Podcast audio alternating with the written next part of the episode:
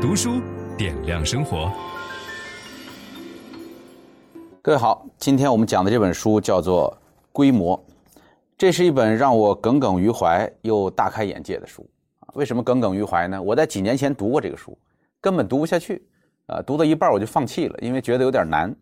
哎，但是最近呢，我把它又重新翻出来看，我说，趁着这个假期使把劲儿再试一次，我发现突然读懂了。那这本书为什么又大开眼界呢？我们先看它研究什么问题哈，列举一些事实。首先你要知道，人的代谢率啊，所有的哺乳动物啊，代谢率和体重之间的一个关系。我们很多人会自然的想到，是不是一个成正比的关系？没有那么简单。把它们的幂次放在这个坐标轴上的话，是一条斜线，啊，这个斜线的关系呢，就叫做非线性规模的缩放。呃，我这么说大家可能听不懂哈。就比如说，这个，呃，所有的哺乳动物，从最小号的渠鲸，就像老鼠一样这么小，到最大号的蓝鲸，在海里边的那个一百吨的蓝鲸。它们的寿命跟它的体重完全有关系。就这些哺乳动物的体重增加一倍，它的寿命相应大概增加百分之二十五。你就会发现，所有的这些数字能够准确地排布在一条斜线上，有偏差，但是不多。这是自然界当中非常神奇的一个现象。那如果从自然界到人类社会，你会发现一个城市的专利数和人口之间。也存在着这样的非线性规模缩放的关系，就是城市的规模每增加一倍，人口增加一倍，那么它的专利数也会相应的增加一个比例。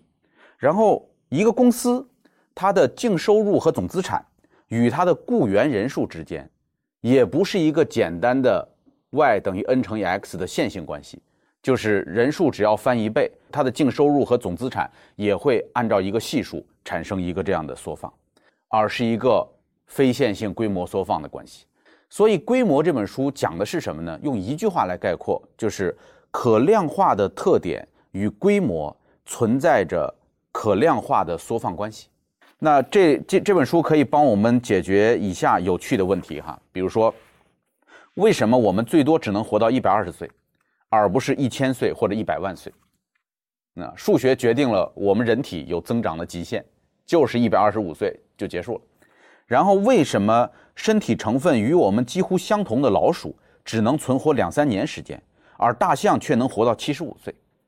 尽管存在这样的差异，但是为何包括大象、老鼠在内的所有哺乳动物一生中的心跳次数几乎相同，都是大约十五亿次？然后，为何几乎所有公司都只能生存数年时间，而城市却可以不断的增长？而且能够避开，即便是最强大、看上去最完美的公司也无法逃避的命运。城市上千年的多的是，对吧？但是公司上百年的凤毛麟角。然后城市规模大小有限制吗？是否存在最优的规模？动物和植物的生长规模有限制吗？是否会出现巨型昆虫或者巨型城市？然后为何生活节奏持续加速？为何创新速度必须持续加速才能维持社会经济生活？这就是这本书要向我们解决的问题。呃，作者呢是圣塔菲研究所的所长，已经八十多岁了。他说他写这本书是写给聪明的外行看的，所以这本书里边没有数学公式，但你得懂什么叫做幂次。那么接下来我们来了解规模法则的这个尺度哈是怎么建立的。首先说到一个几百年前的科学家叫伽利略啊，这是大家的老朋友了。伽利略在他的那个时代。就是人们说一个昆虫，科幻小说老喜欢搞这个，对吧？一个昆虫被辐射了，砰，变得好大，呃，什么苍蝇啊，呃，跳蚤啊，都可以变得好大，蚊子啊这样。但是伽利略当时就跟大家讲说，这不可能，为什么不可能呢？说如果它长这么大的话，它腿立刻就断了，它根本哪儿都去不了，因为我们所设计的这个动物是线性比例的增长，就是咱们从美术上看，线性比例把它放大。这不就是我还能认识吗？这就是蚊子，对吧？但是蚊子的腿儿只能承受小小的那个体重，蚊子的腿儿如果变到这么大的话，它的体重就承受不了了。原因很简单，因为长度是一次幂，面积是两次幂，体积是三次幂，所以你的长度拉长了这么多，但是面积也要相应的增加，这是二次幂。到了体积跟重量相关，变成了三次幂，所以它不是一个线性的等比例的增长关系，而是一个超线性的关系。呃，所以我们得建立数量级的关系。你要理解这个数量级的关系，最好的例子莫过于地震，就是说里氏五点几级地震，对吧？呃，有时候我们经常听到一些消息说哪个地方发生了里氏五点七级的地震，好像震感并不强烈，大家就是晃一晃，没出什么事儿。但是听说哪儿发生了六点七级的地震，那就可能会死很多人。为什么只差了一级就差了这么多呢？因为这里边的一级是一个叫数量级的差别，它是十倍十倍的增长，这就是叫数量级的这种概念。同样，我们要衡量一个举重冠军，说哪个举重冠军劲儿更大，或者哪个举重冠军更更强大。呃，是那个重量级的举重冠军更强大呢，还是那个轻量级的举重冠军更强大？各位知道这个怎么衡量吗？画一条斜线，这个斜线呢，横轴是他们的体重，纵轴是他们所举起的力量，当然都要求一个 log，把它变成数量级的关系。你会发现它是一条斜线，确实举重的这个冠军的体重和他所举起来的那个东西是几乎在一条斜线之上分布的。那这时候会有个别人跳脱开这条斜线，比如说那个最重量级的举重冠军，他在这条斜线的下方一点点，而那个中量级的冠军呢，在这个斜线的上边一点点。谁是更强大的人？从绝对数字上看，重量级的肯定举的绝对数字更大，但是从强壮程度上看，谁超越自己的身体更多呢？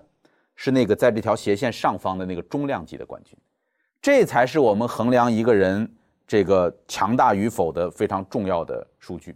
这都是和我们平常的直觉感官不一样的。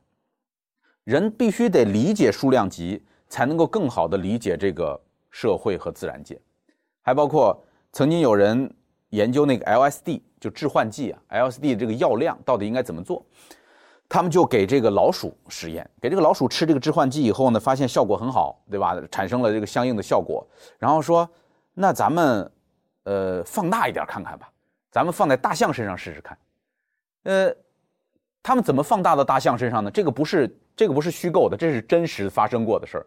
就这些实验人员就把老鼠的体重一称，然后把大象的体重一称，说这个大概得多多少倍，于是就直接按算术乘了一下。把那么多剂量的致幻剂给这个大象吃了，吃完之后有记录，大象立刻就死了。就是这个致幻剂本来的药效是不应该让它死的，它应该是迷幻，对吧？但是它直接就死了，中毒就死掉了。因为体重和这个药量之间绝对不是一个简单的线性关系，而是一个非线性的关系。那么，怎么才能够打破这个规模？分享知识是一种美德。当我们每一个人都在不断地分享知识给这个社会的时候，我们这个社会将会变得越来越好。所以，如果您喜欢这本书的内容，把它分享到您的朋友圈当中，或者给到您指定的某一个人都可以。您关心谁，就把知识分享给他。谢谢。本音档是由樊登读书小草远志提供。解锁本书精华解读全集，请搜寻 triple w 打 d u s h u 打 com 打 t w。